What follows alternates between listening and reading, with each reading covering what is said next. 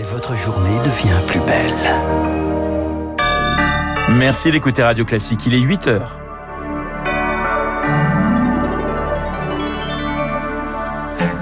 La matinale de Radio Classique avec Renaud Blanc. À la une, les exilés de Mariupol en route pour Saporidja, 200 km à l'ouest. La ville est devenue le refuge de ceux qui fuient les combats dans l'Est. Nous avons pu joindre ceux qui leur viennent en aide. Un premier pas vers l'union de la gauche aux législatives. Insoumis et écologistes signent un accord historique. À la clé, une centaine de circonscriptions pour les Verts. Et puis, si le soja remplaçait nos champs de blé, la France et l'Europe cherchent à sortir de leur dépendance aux protéines végétales. Radio.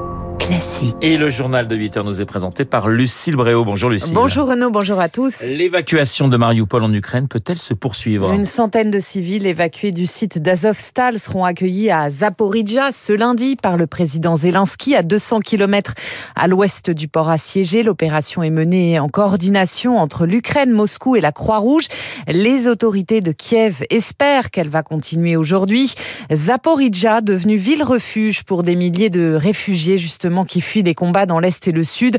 Sur place, des bénévoles tentent tant bien que mal de faire oublier les horreurs de la guerre, Amy Vallès.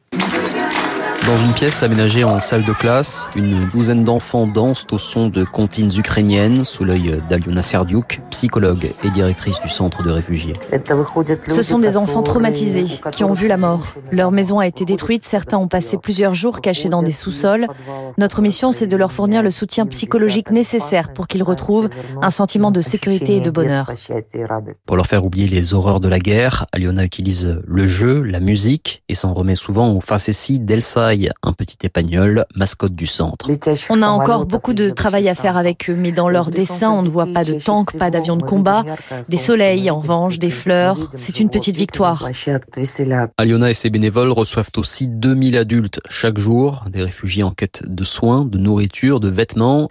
Mais avec le temps, affronter leur détresse devient de plus en plus dur. Je suis épuisée mentalement. Ça fait plus de deux mois qu'on travaille non-stop, sans week-end. Mais quand tu regardes ces gens dans les yeux et que tu comprends qu'ils ont encore besoin de toi, alors tu trouves la force de continuer. Mais la poursuite de sa mission pourrait se compliquer, redoute Aliona, car l'armée russe se rapproche dangereusement de Zaporizhia. Selon les autorités ukrainiennes, les combats à Mariupol auraient fait au moins 20 000 morts. Une poignée de soldats continuent de résister aux forces russes. À Azovstal, le complexe sidérurgique transformé en véritable forteresse, selon l'historien militaire Michel Goya. C'est un des plus grands complexes métallurgiques au monde. Il fait euh, peut-être 10 km carrés, conçu pour pouvoir abriter ces 40 000 ouvriers, même d'une attaque atomique. Surtout, c'est qu'il y a une véritable petite ville euh, souterraine sur plusieurs niveaux. Et ça, c'est un cauchemar pour des militaires qui doivent prendre d'assaut euh, ce genre de complexe. Ce que l'on sait, c'est que le complexe est toujours bombardé avec des bombes extrêmement puissantes lancées par des bombardiers stratégiques. À l'intérieur, il y a les derniers combattants ukrainiens de la ville, quelques centaines, peut-être un millier de combattants encore, et puis peut-être un millier là aussi de civils qui vivent encore euh, avec eux et qui se protégeaient là. Un propos recueilli par Anne Mignard. À noter que Moscou ne cherche pas à terminer cette guerre le 9 mai, date célébrée en Russie comme le jour de la victoire. Les analystes estimaient une fin possible des hostilités. Eh bien, Sergei Lavrov, le ministre russe des Affaires étrangères, douche les espoirs ce matin. Les ministres européens de l'énergie, se réunissent aujourd'hui à Bruxelles en session extraordinaire pour évoquer l'arrêt des livraisons de gaz russes à la Pologne et à la Bulgarie. Allez, retour en France avec la politique et un mariage à gauche. Insoumis et écologistes ont scellé cette nuit un accord historique en vue des législatives. Une centaine de circonscriptions pour les Verts et Matignon pour Jean-Luc Mélenchon en cas de majorité. Un premier pas vers l'union de la gauche, Lauriane Tout-le-Monde. Nouvelle Union populaire écologique et sociale. Voilà le nom qui est apparu hier soir vers minuit. Ce sera désormais celui de la bannière commune des candidatures à gauche. Après Génération, les écologistes ont donc rejoint le mouvement et validé à plus de 80% cette coalition avec la France insoumise. Et l'on devine l'intensité des négociations sur la question européenne à la longueur du paragraphe qui lui est réservé dans le communiqué commun publié dans la foulée. Oui, nous serons prêts à désobéir aux traités européens, reconnaît ELV, quand il sera question d'économie et de budget, est-il précisé. Sur le fond, Les derniers barrages ont donc sauté, mais sur la forme, le nombre de circonscriptions accordées à chaque parti fait encore des remous. Ce sera au cœur des ultimes négociations ce matin avec les socialistes, puis dans l'après-midi avec les communistes. Et Julien Bayou, le numéro un des Verts, appelle désormais les autres forces de gauche à rejoindre cette dynamique. On revient sur cet accord juste après ce journal avec Guillaume Tabar du Figaro. Une alliance au lendemain d'un premier mai tendu dans la rue. 210 000 personnes ont manifesté partout en France selon la CGT, 116 000 selon le ministère de l'Intérieur.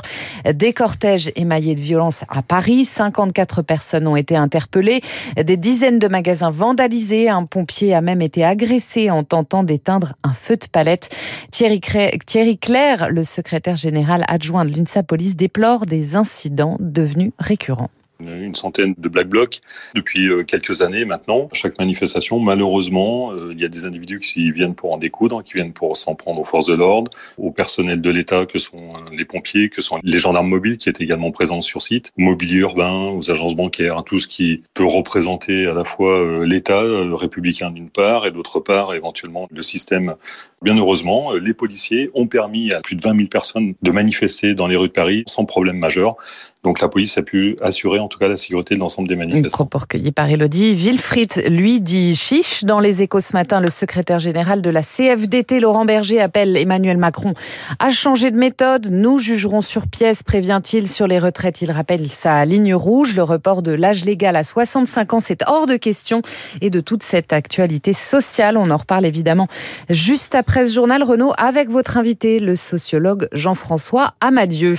En bref, au moins un mort cette nuit dans l'explosion d'une maison de village à Aloche dans les Bouches du Rhône. Un homme de 50 ans, neuf personnes ont également été blessées.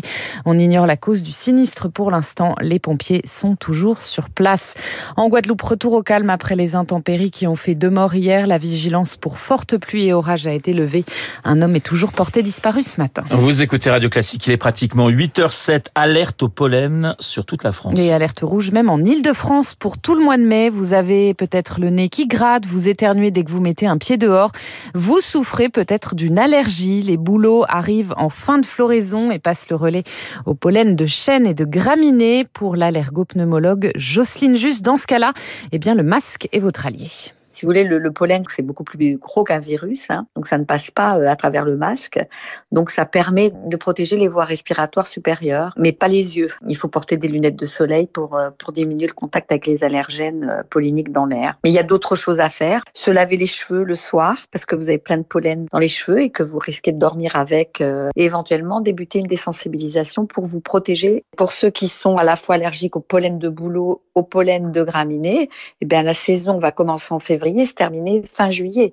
Et là, ça peut être très, très impactant sur la qualité de vie. Propos recueillis par Rémi Pfister. Sur le fond du Covid, les contaminations, elles poursuivent leur baisse de 30% en une semaine. 54 000 cas seulement ont été détectés hier. C'était 130 000 environ début avril. Et puis, euh, cette question. Si le soja grignotait nos champs de blé à l'avenir? Et oui, Renaud, 90% du soja consommé en Europe euh, aujourd'hui est importé. Figurez-vous, il vient essentiellement des États-Unis et du Brésil synonyme de déforestation massive en Amérique du Sud, eh bien, en y mettant les moyens, l'Europe pourrait tout à fait produire 100% du soja qu'elle consomme. C'est en tout cas le résultat d'une étude publiée par plusieurs chercheurs français, Baptiste Gabory. Oui, les scientifiques ont analysé, croisé les bases de données de rendement. L'autosuffisance, donc, selon eux, est possible à condition de s'en donner les moyens. David Makowski, chercheur à l'Institut national de recherche pour l'agriculture, l'alimentation et l'environnement. Pour cela, il faudrait quand même consacrer euh, plusieurs pourcents de nos terres cultivées au soja, entre 4 et 11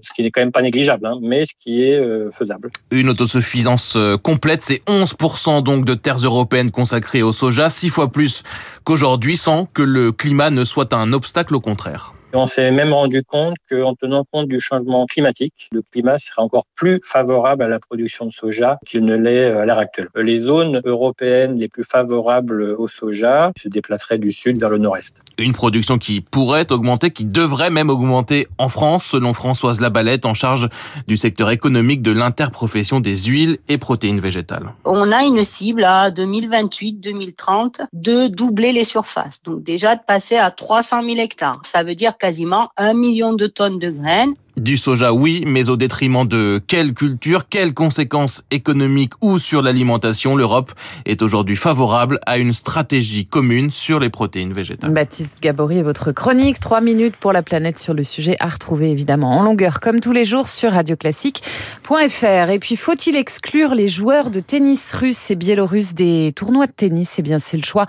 qu'a fait Wimbledon, l'ex Wimbledon pardon, l'ex numéro 1 mondial Raphaël Nadal juge cela très injuste, je le tournoi doit débuter le 27 juin prochain. Et avant l'herbe, il y aura la terre battue de la porte d'Auteuil, Roland Garros, c'est dans moins pas de décision prise de trois semaines et effectivement toujours pas de décision prise. Merci Lucille, le journal de 8 heures présenté par euh, Lucille Bréau, il est 8h10 dans un instant.